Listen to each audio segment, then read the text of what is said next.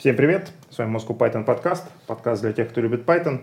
Ну, это я так всегда говорю в начале, на самом деле не только для тех, кто любит Python, для тех, кто любит разработку, для тех, кто любит нас, тех, кто собирается на этой кухне, стараемся делать это регулярно.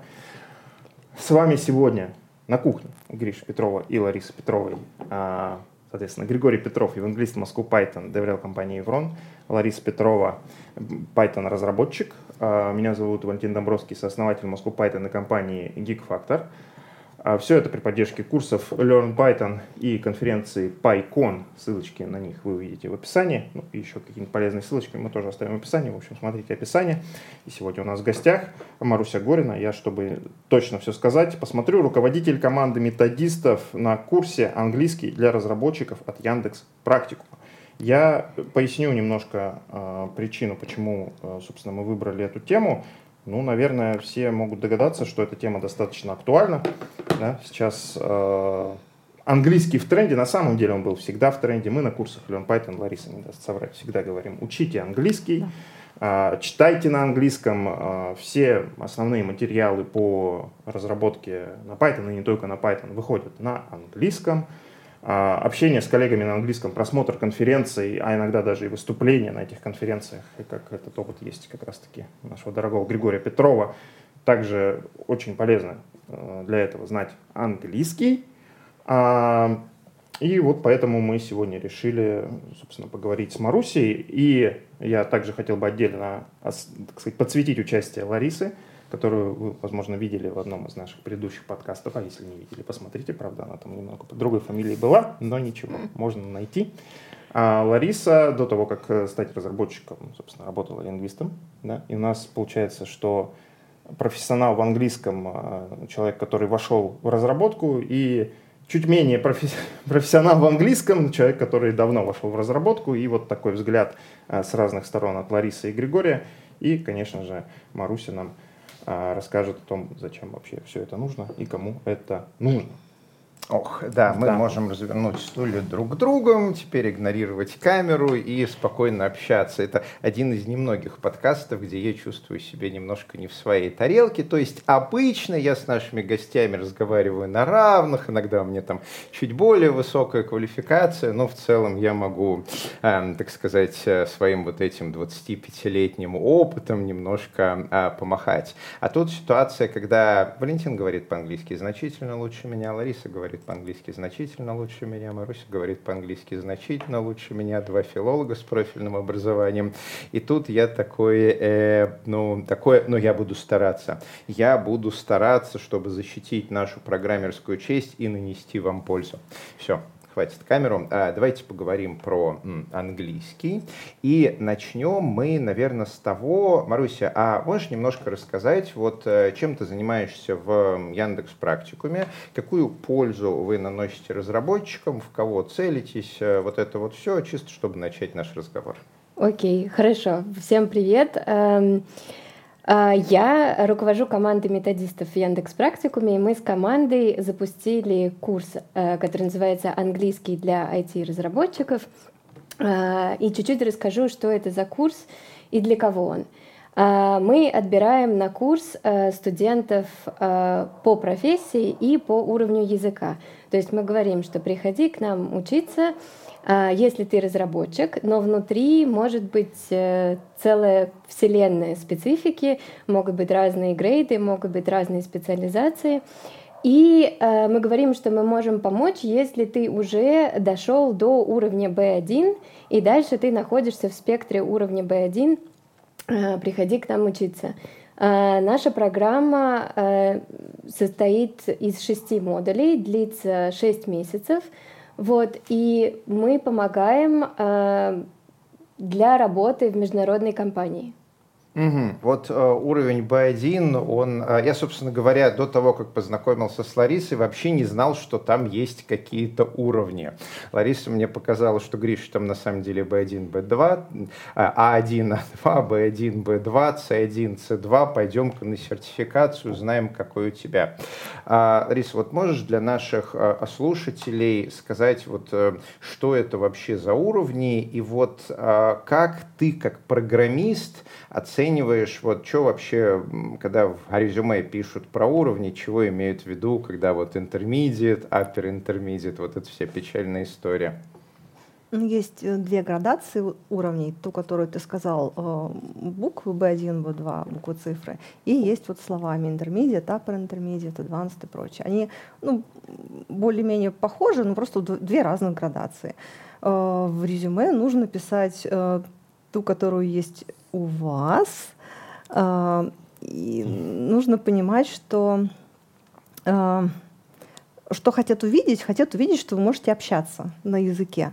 Э, общаться это значит писать, разговаривать, читать и слышать, что остальные участники команды говорят.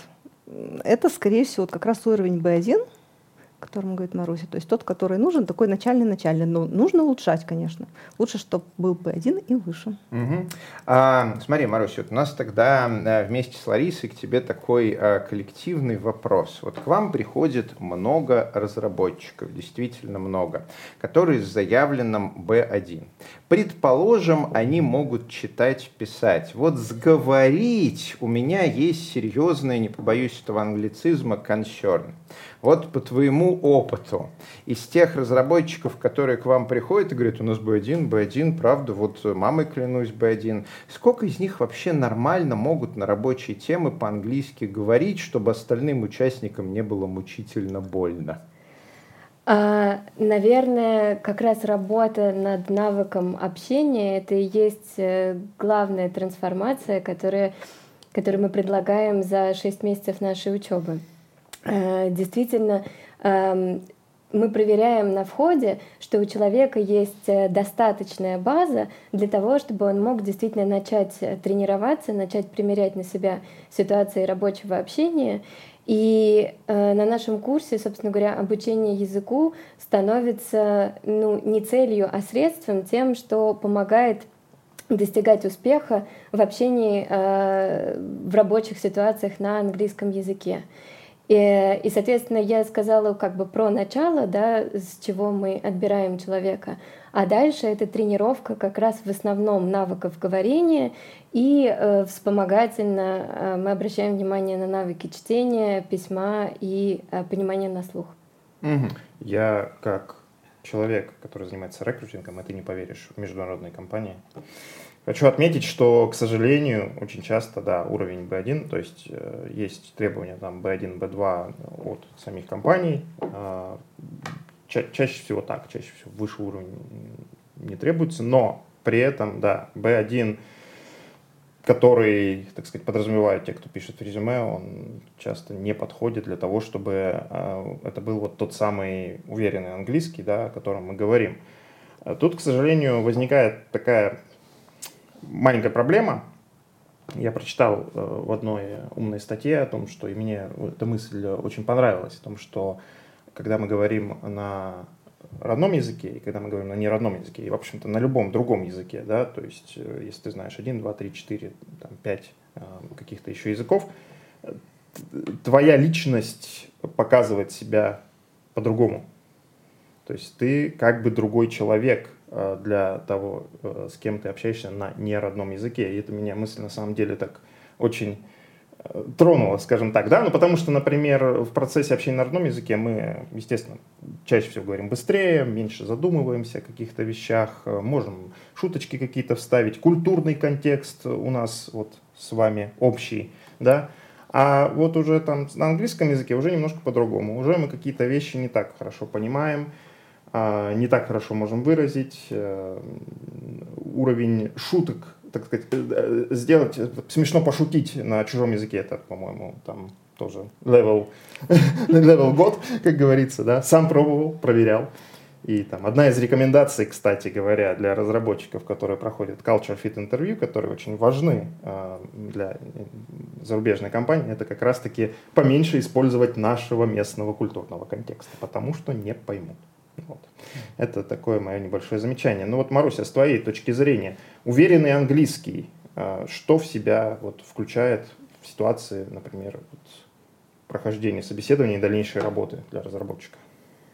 Mm, ну, действительно, да, интересно, что уверенный английский, э, тут интересно слово уверенный, да, mm-hmm. это не только, мне кажется, про харды, да, насколько ты владеешь самим языком, а и про софты, как ты себя в этот момент чувствуешь, да, э, насколько это э, нормальная ситуация общения, не слишком стрессовая для тебя, где ты можешь действительно проявлять себя, проявлять как профессионал э, и выражать свои мысли.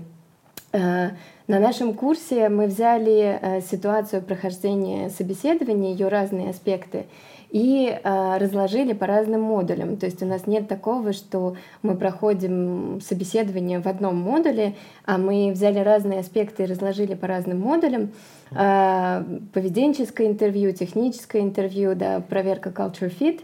Э, именно для того, чтобы э, натренироваться э, отвечать в этой ситуации. Угу. Отлично. Я хочу побыть адвокатом э, дьявола. Э, десятки конференций, сотни спикеров, э, сотни разных проектов позволяют мне общаться с большим количеством разработчиков. И я довольно часто слышу мнение, что английский это такой, ну знаете, опциональный скилл, который вот nice to have что из серии, ну, неплохо бы, конечно, чтобы там в спортзал ходить э, хотя бы три раза в неделю по полтора часика, вот, э, неплохо бы, конечно, иметь права на вождение автомобиля, неплохо бы иметь загранпаспорт с открытым шенгеном, неплохо бы иметь хороший английский, но многие мне говорят, Гриш, ну, вот даже с каким-то э, очень слабым э, английским по нашей с вами э, оценке это А1, А2, об А1 даже речи нет, то есть читает, пишет со словарем, говорить не может. А, из серии норм. А, работаю лидом, пишу код, читаю код, ну, комментарии, конечно, по-русски, потому что по-английски не могу, но со словарем я их как-то почитать могу, словари сейчас хорошие и так далее. И вот э, мы здесь, раз уж собрались, давайте эту тему немножко обсудим и спозиционируемся. Мы специально пригласили Ларису соведущим, потому что она одновременно и программист, и человек с замаксиным английским, а, в отличие от меня. А, поэтому и в отличие от меня, опять же, у а, Ларисы в этом варится пока не 25 лет, у нее еще взгляд не замылен. Лариса, вот а, расскажи нам, когда ты пишешь код как программист, вот для чего ты используешь свои знания английского языка из серии? Вот у тебя абсолютные знания английского языка, а зачем они тебе там? Вот, предположим, с коллегами ты не общаешься. Русская компания, русские ребята, девчата, все. А для чего еще тебе этот английский? Что ты с ним делаешь? Ну, во-первых, нужно правильно называть э, переменные. А, то, что неправильно названная переменная приведет к тому, что код будет не очень хорошо читаться. А, во-вторых, нужно сообщение комитов писать на английском с тем, чтобы в будущем, если вдруг такое случится и будет иностранная команда, проект мог, быть передан иностранной команде или каким-то участникам, если они иностранные, чтобы они могли тоже все это почитать. А, комментарии внутри кода нужно написать. Если вдруг сложно кодом рассказать историю, нужно написать комментарий на английском. И четвертый пункт это, наверное, документация. Документация тоже, если чтобы проект мог быть отдан иностранной э, э, команде, тоже лучше, конечно, документацию на английском писать. Вот четыре пункта, которые прям вот каждый день, наверное. Обратите внимание, мы с Ларисой не готовились, то есть не было какой-то предварительной подготовки. Лариса не знала, что я задам этот вопрос, но мы как-то обговорили примерно, о чем будем говорить, да, поэтому вот э, ответ человека, который просто этим занимается. Но со своей стороны, как нейрофизиолог, э, я вообще считаю, что английский разработчикам необходим, что это вот э, как э, медикам, там, докторам, а, биологам необходима латынь, потому что у них вся терминологическая база на латыни, им это нужно для коммуникации друг с другом. Также и нам, разработчикам, нужен английский, потому что за исключением 1С мы все равно даем имена идентификаторам. Мы пишем код на английском языке, и чем лучше ты можешь рассказывать на английском языке всякие разные истории, чем, тем лучше будет твой код, потому что именно этими идентификаторами ты в нем историю и рассказываешь. То есть можно как-то оппонировать, что там э, комменты, сообщения в комитах, можно все писать по-русски, а потом вдруг, если что-то в будущем будем расширяться, то мы их как-то переведем. Кстати, был у меня кейс большой компании, когда пробовали перевести. Вообще не работает. То есть у тебя просто мешок денег огромный, ты пытаешься этим мешком денег перевести, оказывается, что ну как бы нет таких людей, которые могут взять сообщения в комитах по-русски, которые, как правило, там плохо сформулированы, и вот это все и перевести на английский нерешаемая задача, проще с нуля переписать. Ну ладно, это такой э, автопик. В общем, э, моя концепция, что английский очень-очень э, э, нужен. Да, многие из наших слушателей подозревают, что, наверное, это все-таки чуть больше, чем э, must-have. А, давайте поговорим об интересном, о том, как вот эти вот навыки получать. И тут, знаете, вот я вижу такое разделение на две группы навыков. Первое – это чтение письмо по-английски. То есть то, что мы непосредственно используем каждый день, когда этот код пишем и читаем. А второе – это навыки коммуникации, которые, как я вижу, они отдельные. То есть а, вот в моей картине мира на самом деле может быть хороший разработчик, который хорошо умеет по-английски читать писать, но при этом плохо по-английски говорит до тех пор, пока он не работает в какой-то международной компании, общается исключительно с русскоязычными коллегами, ему норм. Но это моя гипотеза. Марусь, скажи, вот к вам приходит много людей, вы наверняка получаете от них кучу фидбэка, вы их обучаете, у них есть какая-то методология и так далее. Вот насколько ты видишь или не видишь такое вот прям разделение? Чтение письмо отдельно, говорение отдельно. И насколько вы помогаете с чтением и письмом? Или у вас заточка прям вот на говорение, интервью, стендап, ревьюшечка, вот это вот все? А, да, это интересное разделение на две группы чтение, письмо, а, говорение, понимание на слух. Действительно, одно Э, связано, что ты можешь быть один, и тебе не нужна какая-то среда для того, чтобы с кем-то общаться, и, соответственно, ты практикуешь эти навыки. А для того, чтобы общаться и говорить, обязательно нужно быть погруженным в какую-то среду, в какую-то коммуникацию, в какое-то взаимодействие. А методисты иногда разделяют эти четыре основных языковых навыка чуть-чуть по-другому. Мы говорим, что когда ты работаешь с чтением и с пониманием на слух, это навыки рецепции, да, ты должен воспринимать. И когда ты говоришь или пишешь, э, то это продакшн, да, ты должен продуцировать что-то, что-то создавать новое.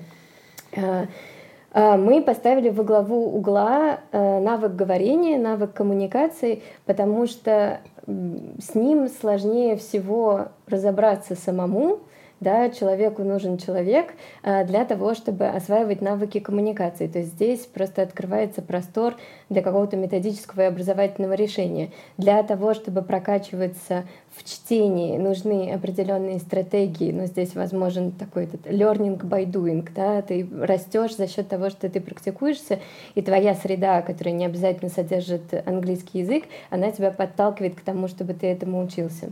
Да, но когда речь идет о навыках продукции, об общении или когда нужно что-то написать, очень важно на это получить какой-то фидбэк, как, нужен какой-то живой человек, да, для того, чтобы э, в этом можно было развиваться. Ох. У меня вьетнамские флешбеки, вот это особенно learning by doing, когда я учился произносить инговый звук, мне реально пришлось сломать язык. То есть я часами сидел перед монитором, вот издавал разные звуки и пытался найти вот это вот оно не давалось. Это э, жуткое э, совершенно. Вот, э, тут по этому поводу у нас некие терки с Ларисой. Вот, я предлагаю а, включиться и обсудить. Ну, английский, понятное дело, чтение письмо я знаю, да, а, я это учил больше 30 лет назад, ну и как-то за 30 лет, по-моему, даже обезьяну можно научить на каком-то базовом уровне. А вот японский я сейчас учу в качестве хобби. А, учу несколько лет, результаты примерно нулевые. Я делаю скидку на то, что язык сложный, там иероглифы, хирогана, катакана, канджи, вот это вот вся история. Ну, из серии у меня нет какой-то цели научиться как-то читать, писать, говорить по-японски. Я просто считаю, что изучение иероглифов благотворно влияет на память. Ну и учу. А Лариса учит нидерландский и с гораздо большим успехом, чем я. То есть там полгодика, годик дуолингу, все читаем, пишем, начинаем говорить. И вот не так давно Лариса меня поймала за какой-то моей очередной сессию изучения японского языка, внимательно на это посмотрела и спросила, что, Гриш, а что это у тебя звука нету?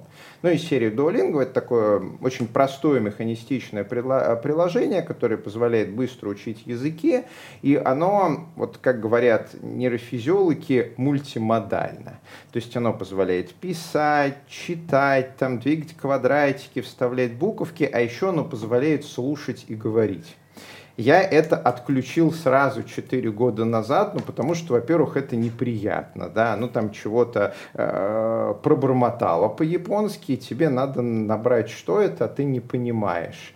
А, во-вторых, это, ну, говорить чего-то надо, тоже с первого раза не получается. Серии, зачем мне подвергать себя дополнительному стрессу, если я иероглифы учу?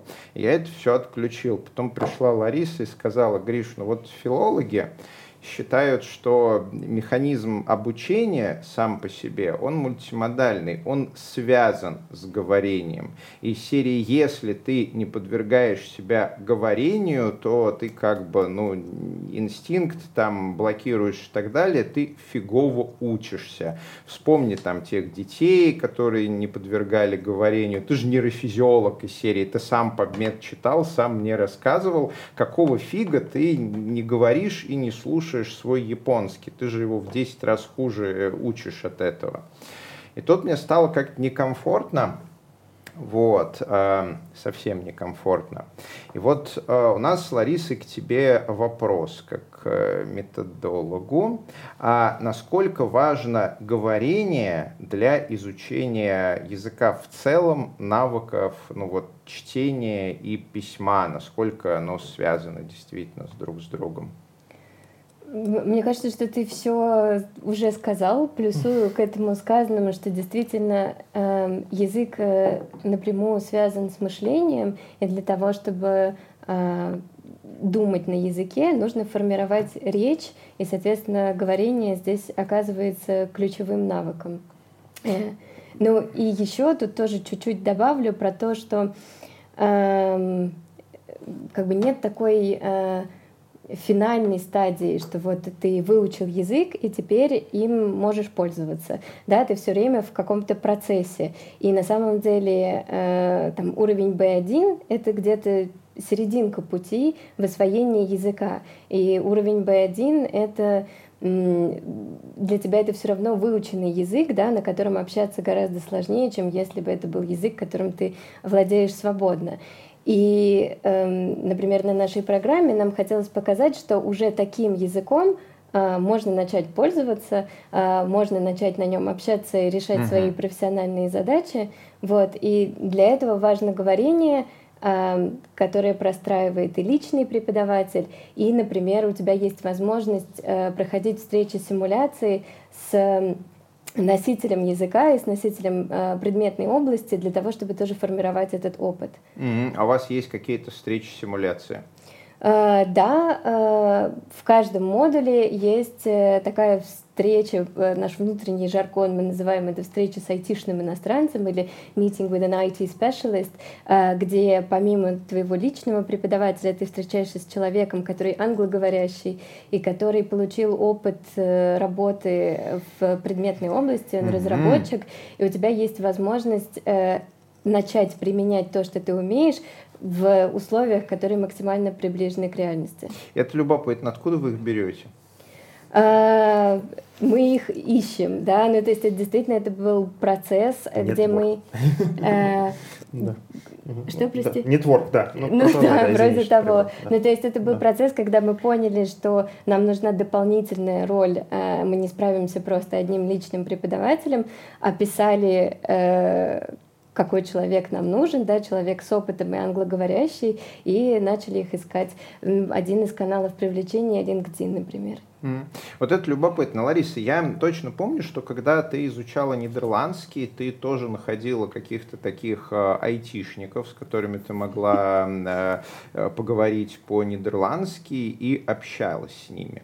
Вот скажи нам, ну, исключительно в целях дать возможность нашим благодарным слушателям посмотреть на вопрос с разных сторон. Вот только честно, вот ты как бы профессиональный там пользователь языков, эм, профессионал в их э, изучении, вот насколько это реально помогает, когда ты вот общаешься с айтишником на языке, который ты изучаешь, вот по твоему опыту?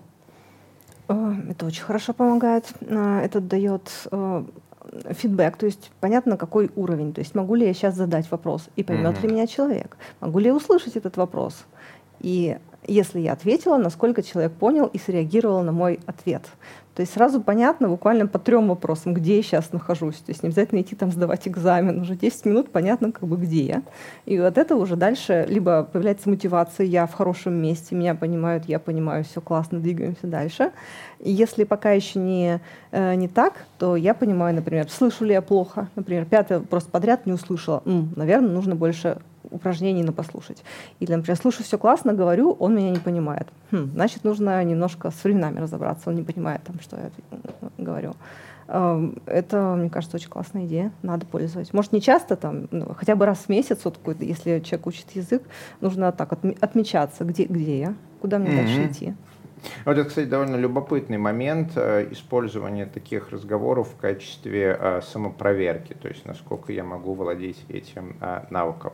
А раз уж у нас собрались два человека, которые разбираются не только в языке, но и в том, как этому языку там учиться, обучать и так далее, давайте немножко за методологию поговорим.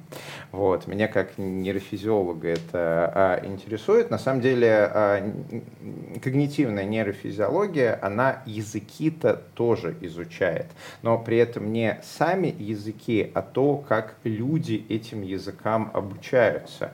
И там есть э, множество интересных э, вещей, одна из которых это окно обучения. То есть ребенок начинает обучаться языку в утробе, когда он э, exposed, я не помню, как это правильно перевести на русский язык, подвержен, подвержен.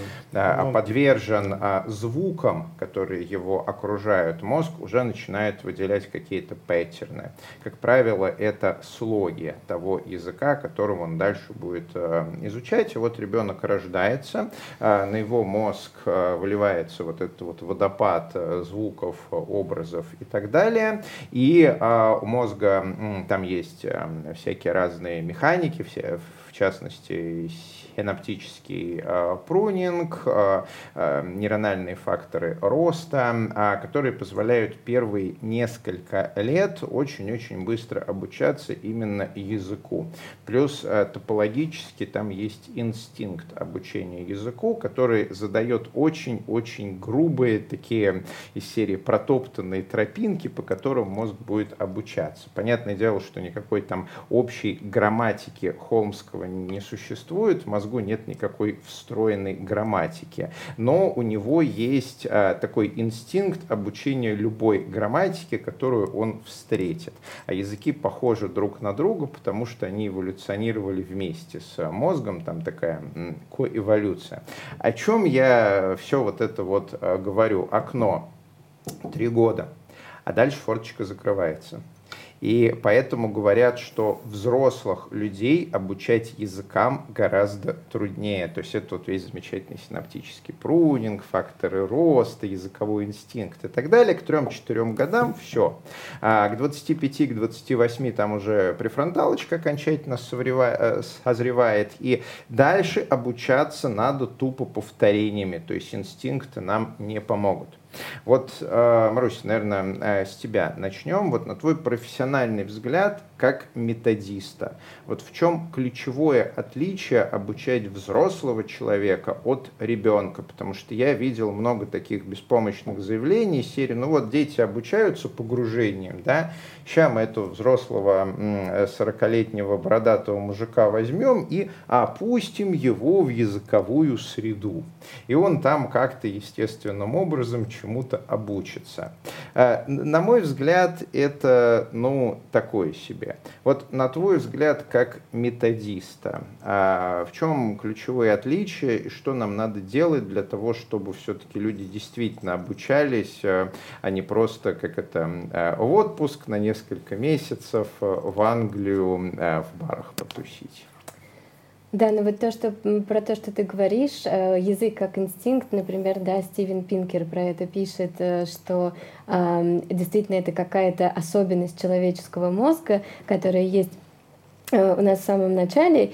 И, конечно, э, во взрослом возрасте иностранный язык учится уже не так мы не можем опираться на тот изначальный инстинкт, однако мы можем учитывать все равно особенности человеческого мозга и обучения для того, чтобы человек во взрослом возрасте мог овладеть языком. Каким образом? Подробности, пожалуйста. Да. Но, соответственно, здесь как раз, поскольку не можем опираться на вот этот вот естественный саморазвивающийся инстинкт, методика обучения становится особенно важна. Но э, все равно эта методика, например, э, самый такой базовый подход, который лежит в основе, который доказано, что работает, communicative approach, коммуникативный подход, э, который говорит о том, что э, если язык — это средство общения, то сразу общаясь на языке, э, мы э, можем его освоить. И одна из ключевых методик э, meaning form pronunciation, да, когда для того, чтобы преподавать язык, э, пользуясь этим же языком для того, чтобы его преподавать, мы идем всегда сначала от значения, потом смотрим на форму, и только потом на то, как это слово звучит и проявляет себя в речи. Вот, наверное, как бы из такого главного слоя, вот это вот принципиально. Да? Дальше эм, еще важная часть методики, так называемый task-based learning, когда эм, у нас есть какое-то задание, какая-то аутентичная задача, которую человек должен решить, и для этого язык становится тоже важным средством для решения задачи. И когда у мозга есть э, четкое целеполагание, то э, мы лучше учимся и Э, формируем вот эти вот необходимые нейронные связи для того, чтобы э, мыслить на языке, для того, чтобы развивалась речь. Угу. Вот смотри, у вас, э, я так понимаю, у вас вот Яндекс Практикум английский для айтишников, да? И какие же у вас задачи, на которых вы обучаете? Угу. Ну да, действительно, вот эта вот э, программа, про которую я рассказываю, у нее есть своя специфика, потому что мы говорим, что мы учим не просто английскому языку, а именно мы учим разработчиков а, которых мы тоже отобрали еще по определенному уровню, то есть это влияет на грейдинг материалов. А, мы говорим, что человек научится, если мы выделим а, аутентичные задачи, которые ему нужно решать в рабочей жизни, и распределим их по навыкам. Ну, то есть э, это не репетиция отдельных ситуаций, да, это не просто, что, окей, я отрепетировал, как делать стендап, а теперь я отрепетировал, как делать код-ревью, а потом что-то и что-то, э, тогда есть шанс э, привязать человека только к каким-то примерам и не научить думать, не научить решать задачи в том контексте, в котором он столкнется с ними в реальной жизни. Вот, поэтому мы говорим, что мы возьмем основные навыки коммуникации, которые необходимы для работы. Ну, например, мы начинаем с такого лайтового навыка, который а, предполагает более монологичные высказывания. Например, навык самопрезентации. Как рассказать о себе в рабочих контекстах.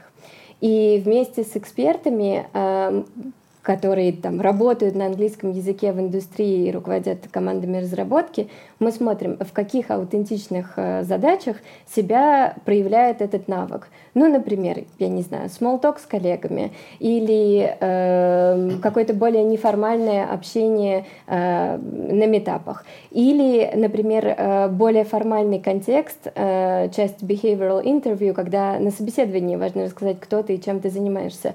Все эти ситуации — это навык самопрезентации. И вот погружая человека в эти ситуации и давая ему все вспомогательные инструменты, которые могут пригодиться для того, чтобы решить эти ситуации, мы э, проектируем обучение. А дальше человек встречается с айтишным иностранцем. Это встреча-симуляция, где можно отработать все эти навыки. А потом э, студент встречается со своим личным преподавателем, и они рефлексируют, как все прошло, что получилось, что не получилось, и выходят на следующий цикл, на следующий навык. Другие навыки, ну так, для примера, э, навык работы в команде, навык работы с кодом, нетворкинг, презентация своих идей, э, навык решения проблем, и внутри этого находятся разные э, рабочие ситуации. А, если говорить про обучение языку, особенно подтягивание там с А2 э, или B1 а выше, то вот э, я большой фанат э, автоматических систем, вроде вот этой вот а, с помощью которой а, любой разработчик, а, просто взяв телефончик, может, уделяя полчаса или по часу в день, как мы любим говорить, высидеть жопы часы. При этом современные такие системы, ну, Duolingo нам с Валентином ничего не заплатил, но я очень люблю рекламировать до. Вот, современные такие системы, они, на мой взгляд, позволяют изучить достаточно.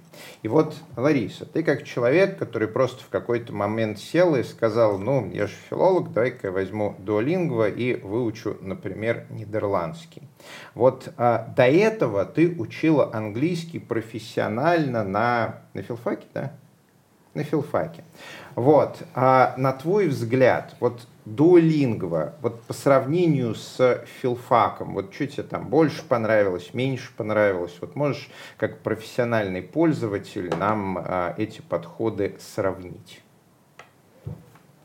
Э, там все вроде хорошо, как ты говорил раньше, там нужно и читать, и писать, э, и на слух воспринимать. А, и проговорить фразы. То есть, То есть все можно как без нужно. филфака? Да. Или все-таки филфак что-то дает вот э, сверху? Ну, смотри, филфак нужен для того, чтобы очень хорошо выучить очень много деталей языка, включая, не знаю, там у нас была латынь, история английского в 15 веке и прочее. Но для работы это нужно ситуации, ситуации. Написать тем лиду, что ты выгорел. Как ты это сделаешь? Напиши, пожалуйста. То есть более такие жизненные. Не нужно mm-hmm. учить весь английский, нужно mm-hmm. учить какую-то нужную для работы часть. Mm-hmm. А, Блиц вопрос. А, дуолингва для а, дуолингва до C1 английского дотащит или нет? А, вот ну, во-первых, это... я не знаю, что там заложено. Мне кажется, до C1 нет. По-моему, я читала э, статью про дуолинго. По-моему, там не, до, не до C1, а до более низкого уровня, до B1 или до B2. А, то есть у них чисто они... кап B2. Э, я просто не знаю каждый язык, там же много языков, я не, про каждый язык, ну, не знаю, что они ну, там вот имели в виду. Ну вот ты уже себя с нидерландском комфортно чувствуешь, что там до какого уровня раскрыла, до третьего, до четвертого, все. Ну, я практически все уровни прошла, но, по-моему, я читала статью, там писали про B1 уверенный. Угу. То есть не выше, они выше не целились. А, я не знаю, это, целятся кстати, ли в каких-то языках там выше. Это, кстати, довольно Нужно интересно. То есть знать. по типу вот этот вот волшебный дуолингва у нас ограничен B1, а вы как раз начинаете работать с B1, э, да? Ну, хочу тут ставить тоже 5 копеек про так называемые тренажерные механики, которые есть э, э, в сфере, в ЭТЭКе, в обучении иностранным языкам. И как бы то, что ребята делают, это очень круто. Но нужно понимать, что, конечно, у этого есть свои ограничения, в которые э, они идут осознанно. И, скажем так, мы просто существуем в разных областях и решаем разные задачи. То есть э, такие, такой вот тип продуктов, где все инвестиции идут в тренажерные механики, э, они могут быть э, довольно дешевыми и доступными, и то есть занятия, где есть преподаватель, они всегда дороже. А, да, а здесь это такая масштабируемая технология, которая дает определенный результат, но обычно в начале входа в язык и имеет, конечно, свои ограничения, потому что сформировать речь, сформировать общение через тренажерные механики сложно. Но, например, э, в нашем продукте мы тоже используем благо э, интерактивных тренажерных механик, э, которые попадают в домашние задания. Это просто действительно очень полезно для того, чтобы закрепить какой-то пройденный материал или, наоборот, там, воспользоваться flipped classroom, когда ты сначала что-то поделал, это кирпичики для того, чтобы отработать это на уроке. Но я верю в такое сочетание того, что у тебя есть интерактивные упражнения, а, и очень важно, чтобы был какой-то компонент самостоятельного общения с языком, когда а, ты сам учишься и полагаешься вот на свою учебную автономию. Но это является хорошим дополнением к тому, чтобы встречаться с человеком, с инструктором, попадать в языковую среду, тогда ты просто движешься быстрее. То есть сколько тебе нужно часов в тренажере, чтобы достичь какого результата. Мне кажется, что это все время просто взвешивание своих собственных инвестиций и результата, который ты получаешь на выходе. Мне поймал. Мне пришла в голову интересная аналогия. Мы вот говорили с тобой про э, ноу-код и так далее. Mm-hmm. Мы будем говорить. Опять же, у нас порядок выпусков а, сейчас пока еще не будем раскрывать. Но факт тот, что здесь, э, мне кажется, что похожая история с тем, что тренажер это такой а-ля ноу-код для изучения языка, да, то есть э, ситуация, когда ну, преподаватель как бы якобы не нужен, да, и ты можешь самостоятельно чему-то там научиться.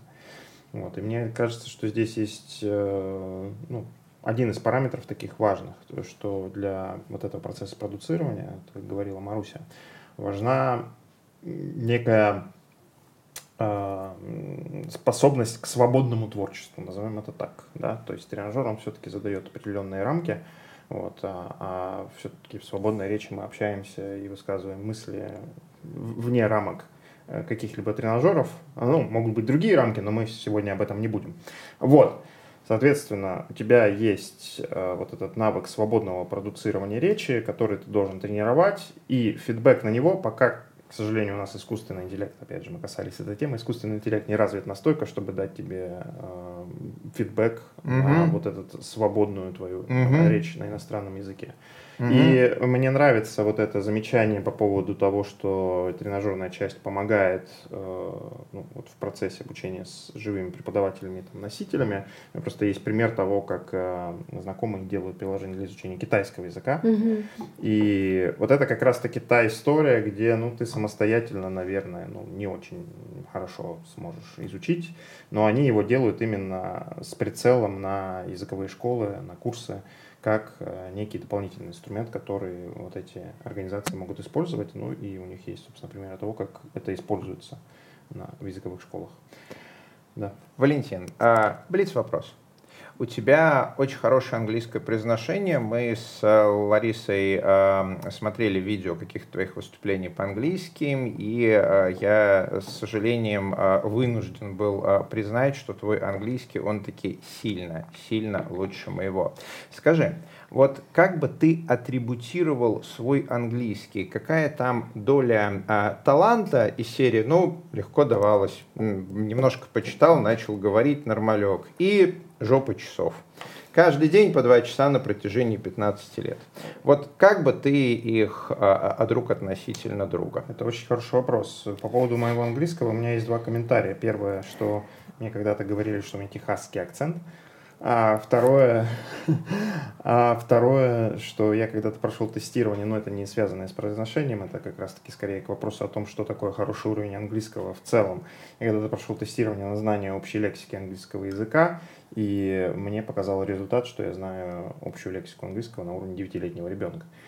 Это ну, довольно круто это, на самом деле. Да, общая лексика это довольно сложная история. Это вот, э, чтобы ее прокачивать, надо больше читать художку со словарем, да, там название птичек, деревьев, всего вот этого. Вот, что, честно говоря, по-русски не всегда знаешь, да, как бы, ну вот э, такие вещи, да, попадаются. Вот.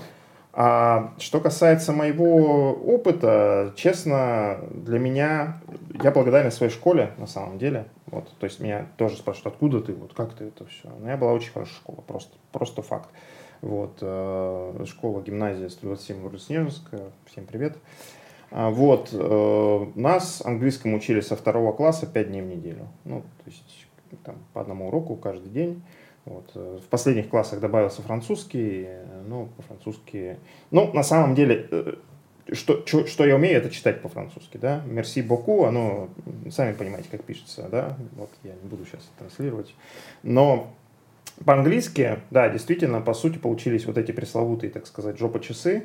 То есть то, что я со школы высидел, то есть меня вот еще вот в той стадии, когда как ты говоришь, там, окно, фронт, префронтальное окно доля, на да, обучение, да, да, да, да, да, вот это вот, то есть, грубо говоря, лет с 7 и до 16 э, вот эти самые жопа-часы, они были, а дальше уже э, пошла, ну, в университете, честно говоря, у нас тоже был английский, но я учился на русском отделении филфака, в отличие от Ларисы, поэтому английского там было уровень немножко ниже и чуть-чуть поменьше. Что, втроем филфак окончили? Я вас боюсь. Чуть поменьше, да, поэтому в университете я, можно сказать, его начал забывать потихонечку, но потом уже, возвращаясь обратно к профессиональной деятельности, я начал больше, чаще использовать его в повседневной практике, потихоньку переходя в этой деятельности как раз-таки к вопросам, связанным к работе с международными там какими-то историями, там, стартапами и так далее и тому подобное. И вот потихонечку-потихонечку это пошло. И сейчас, ну, по сути, да, у меня уровень сохраняется за счет моей регулярной практики. Я общаюсь с коллегами, иностранцами, иногда выступаю на конференциях, случается такое. Вот. Это мой experience. Э, так что, да, ну, вот как сказала Лариса, э, наверное, такой уровень не обязателен для решения рабочих задач. Для меня английский вообще стал уже таким довольно естественным, как бы естественной средой, в которой я нахожусь.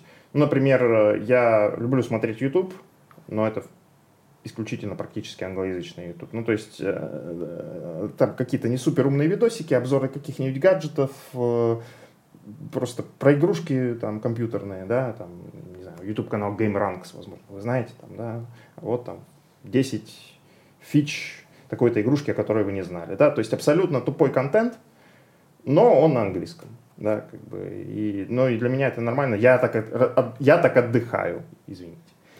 Вот. вот, кстати, интересный маркер. Когда я смотрю какие-нибудь технические видео а, на Ютубе, я понимаю все, что они говорят.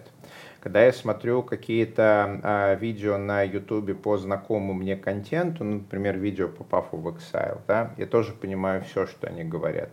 Магия рушится, когда я смотрю кинцо по-английски. Я прекращаю понимать. Ну, то есть как? Стопроцентное понимание дропается до 60-70%, и это довольно больно. То есть как же это такое? Я же знаю английский, я 30 лет на нему говорю, почему я не могу понять все его слова? Что он сейчас сказал? А дальше вот самое неприятное, что я включаю субтитры, я, во-первых, понимаю все слова, которые на субтитрах, во-вторых, видя субтитры, как ста... Э, да, я как старый анимешник начинаю все эти слова понимать. То есть я включаю субтитры, я понимаю, что происходит, я слышу, я осознаю слова. Я выключаю субтитры, люди продолжают говорить, и у меня снова вот дропается до 60-70%. Это, возможно, как-то коррелирует вот то, что Лариса рассказывала про важность э, аудирования именно в понимание. Да, да, можно два слова про аудирование. Просто то, что вы здесь говорите, это очень хорошие стратегии для изучения языка, до которых вы дошли на практике, но, может быть, более начинающим студентам это было бы полезно, поэтому их можно как бы декомпозировать и донести именно как стратегии. Mm-hmm. А, про аудирование, вот это вот взаимодействие с аутентичными материалами, а, да, YouTube — это там, кино, все это какой какой-то аутентичный материал и кусочек языковой среды, через который ты учишься.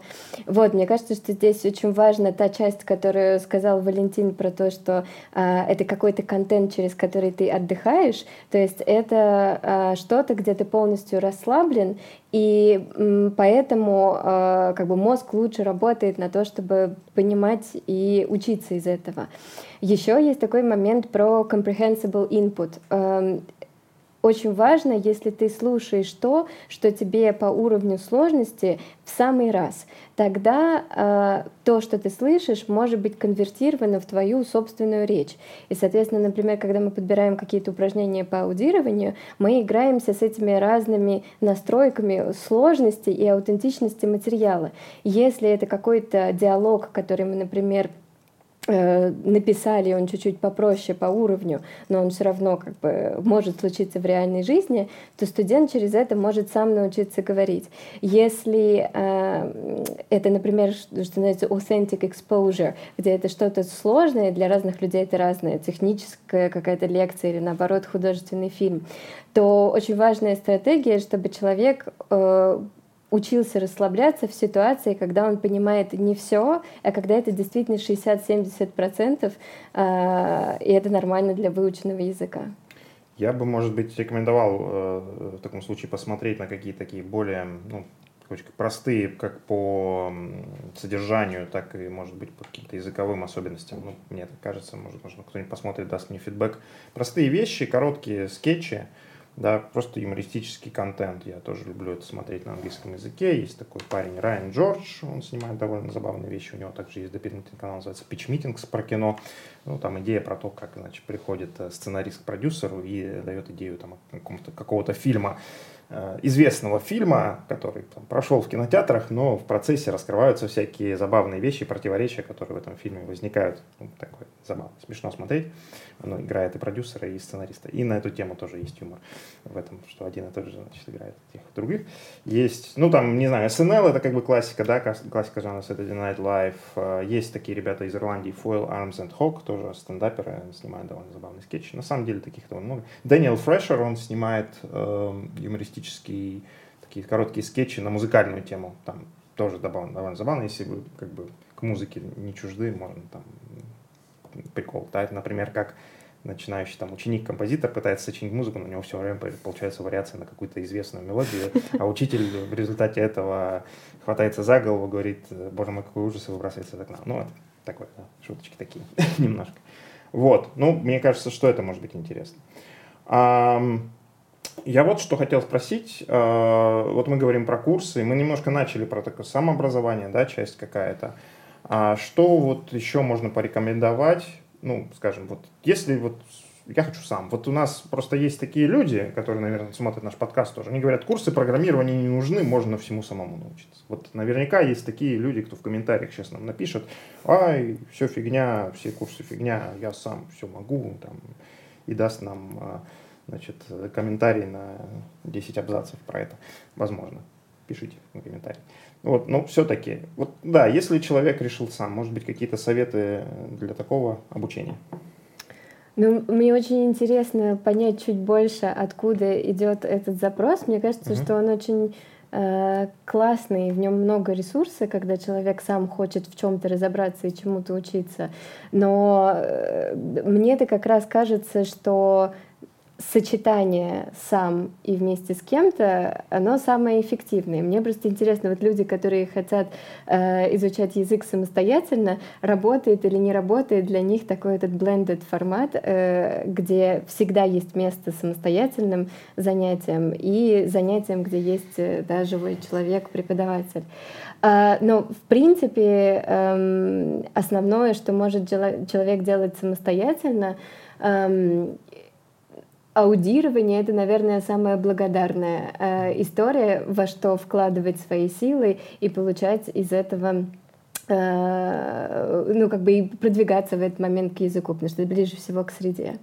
Uh-huh. Мне кажется, что Um, да, это тоже я, кстати, узнала из вашего подкаста, что хороший ответ на собеседование для джуна-разработчика сказать, что я могу найти ответ на Stack Overflow, uh, вот, что как бы поиск информации для решения рабочих задач, когда это на языке, это тоже хорошая стратегия.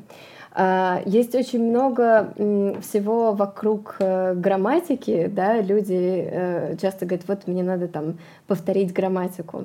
А, здесь самое главное эм, не ждать от грамматики, наверное, какой-то математической точности и понимать, что любые правило — это как бы искусственный продукт э, системы образования, который хочет этой грамматике научить. Да? Это так называемая pedagogical grammar. Поэтому ко всем э, правилам нужно относиться достаточно аккуратно, как просто некоторому компасу, который помогает овладеть системой языка.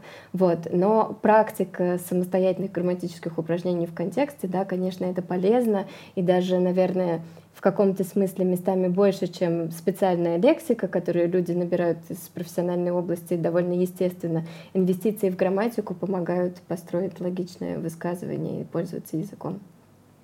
А, Лариса, что ты бы порекомендовала нашим слушателям? А, я бы порекомендовала а, пользоваться и курсами, и самостоятельно изучать. Вообще любой аспект, который может прийти на ум, чтобы выучить язык, использовать. То есть не надо от чего-то отстраняться. То есть и слушать, и говорить при любой возможности. Эм, и еще я бы порекомендовала эм, э, то, чем я пользуюсь в жизни. Я не очень, например, когда что-то читаю, слушаю по-английски, я не очень пытаюсь запомнить какие-то вещи, которые не связаны с рабочими контекстами. Например, пять названий стрекоз. Я вообще не знаю пять названий стрекоз, я даже по, одного не знаю. Какие-то вещи, которые в работе мне никогда не встретятся. Я их со скоростью света игнорирую и иду искать какой-нибудь контент, который мне в жизни пригодится в работе. Вот такие вещи. И я просто не пытаюсь этого изучить, потому что, ну, зачем, если оно не пригодится никогда? А если я впечатлю какого-то человека тем, что я знаю пять названий стрекоз, ну, я без этого переживу прекрасно. Зато я пройду технический собес всегда да. Хеликоптер инсект. А, ну и, наверное, в завершении нашего а, подкаста я тоже дам нашим благодарным слушателям совет. А, среди когнитивистов, особенно тех, кто изучают а, свободу воли, а, есть такой а, парадокс а, игрока в, как называется эта игра, где клюшка и э, шарик э, пинают? Гольф. Э, гольф, точно. Есть парадокс игрока в гольф, почти. когда вот обсуждают свободу воли, и смотрите, вот у нас есть игрок в гольф, а, который хочет попасть шариком в лузу. Вот он говорит, что вот у, у него есть свободная воля, вот он сейчас ударит и попадет. Он бьет и немножко промахивается, шарик не попадает в лузу. И вот он считает, что у него был выбор, что он мог попасть, а мог не попасть. Но когнитивисты на это смотрят и думают, а был ли у него действительно выбор? Может, он фиговый игрок в гольф и скорее не попадет в эту лузу, хотя он сам думает, что он мог бы попасть.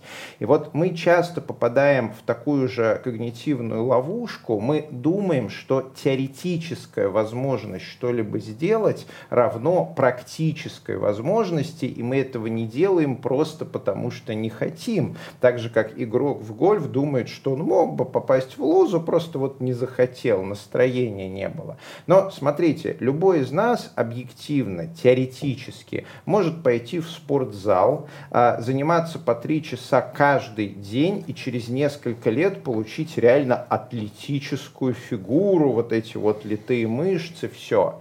Но тех, у кого реально хватит силы воли на то, чтобы это сделать, единицы. То есть теоретически-то ничего не мешает, а практически мешает. И поэтому, когда мы говорим о том, чтобы выучить английский язык, давайте будем реалистами. Да, каждый теоретически может сесть и сам, вот собрав волю в кулак, дотренироваться до C1, свободного произношения и так далее. А практически, если у нас сейчас английский не очень хороший, ну, это значит, у нас что-то не получается, чего-то не хватает, силы воли или, возможно, мотивации, или времени, или таланта, или whatever. И нам нужны какие-то костыли, вот, нам нужно до лингва, нам нужны какие-то ежедневные ритуалы или нам нужны курсы. Вот. В общем, хотите улучшить английский, думайте над тем, что вы можете сделать прямо сейчас практически. Не теоретически, абстрактно, а завтра, сегодня, сейчас. Я полностью с тобой согласен, Григорий. Я здесь дополню, что есть даже некоторые, на мой взгляд, как, э, как сказать, совсем, так сказать, ты начинающий нейрофизиолог, я там пре-начинающий нейрофизиолог. Не нейрофизиолог, просто начитался умных книжек. Вот. Э, есть просто простые нейрохимические вещи. Ну вот, к примеру, ты дал пример со спортзалом. Э, у меня есть жена, да, вот. И она занимается иногда в спортзале, но для нее это, скажем так, доставляет, ну, некоторым образом мало удовольствия, да, вот. Она занималась регулярно в спортзале, когда э, значит, мы жили там в другом месте, она ходила в фитнес-центр, где был тренер, с которым ей было комфортно заниматься. Это давало ей мотивацию. То есть, э, может быть, сам по себе процесс э, вот этот, он не очень доставлял удовольствие, но то, что можно было прийти, пообщаться, тренер этот умел найти подход, это был тоже такой части социальный опыт. Вот. Есть все-таки какие-то нейрохимические вещи. Для кого-то ходить в спортзал самостоятельно, качаться там, а, это кайф, это дофамин и так далее. У кого-то с этим, так сказать, проблемы, он получает кайф, он получает кайф от других вещей, и тогда и тогда нужно находить, так сказать, какую-то дополнительную мотивацию, и в этом помогает тренер. Например, если тебе интересно, там, найдешь интересного человека, с которым тебе интересно общаться в процессе, он тебя отвлекает от каких-то вещей, от какой-то боли, которую ты испытываешь и так далее. Кажется, что с английским то же самое. Вы можете э, сесть, начать заниматься самостоятельно, но вам будет не в кайф. Вот. И вы можете потерять мотивацию. Может быть, вы найдете мотивацию в другом, может быть, вам помогут найти мотивацию как раз-таки методологи, специалисты курсов, э, люди, с которыми вы общаетесь. Вы познакомитесь э, с э, зарубежными айтишниками, что мне тоже очень кажется очень классно. Это вообще отдельная история, опыт общения, опыт работы с зарубежным коллективом, то, так сказать, как ты начинаешь понимать людей, которые там живут по всему миру, там, чем они живут, так сказать, чем дышат и так далее. Вообще международные компании, мы как бы не затрагивали эту тему, но почему интересно работать в международной компании? Там дело не только, как говорится, в денежных компенсациях, что, конечно, для, для многих, для большинства является важным, но и в том опыте, уникальном опыте, который ты получаешь, общение с разными культурами, э, знакомства и так далее и тому подобное. Так что, друзья, все welcome, приходите на курсы, не только на курсы Python, но и на курсы английского от Яндекс Практикума. А, с вами были Григорий Петров. У, бурные аплодисменты продолжительные. Нам надо студию здесь со зрителями поставить, чтобы там они хлопали, как опять же, как в том же самом престоле Saturday Night Live. С вами были Григорий Петров, евангелист Moscow Python DevRel компании Еврон, Лариса Петрова, э, Python разработчик, специалист по английскому и мучитель Григория Петрова в сфере изучения языков, как мы теперь выяснили. Меня зовут Валентин Домбровский, сооснователь Moscow Python и компании GeekFactor.io. А в гостях у нас была, я опять возьму, чтобы все точно сказать, Маруся Горина, руководитель команды методистов на курсе английский для разработчиков от компании Яндекс Практикум. Все это при поддержке курсов Python конференции PyCon. Все ссылочки в описании, может быть, еще что-нибудь интересное положим в описании для тех, кто хочет изучить английский. Ставьте лайки, пишите комментарии, подписывайтесь на наш канал. Здесь говорят про Python.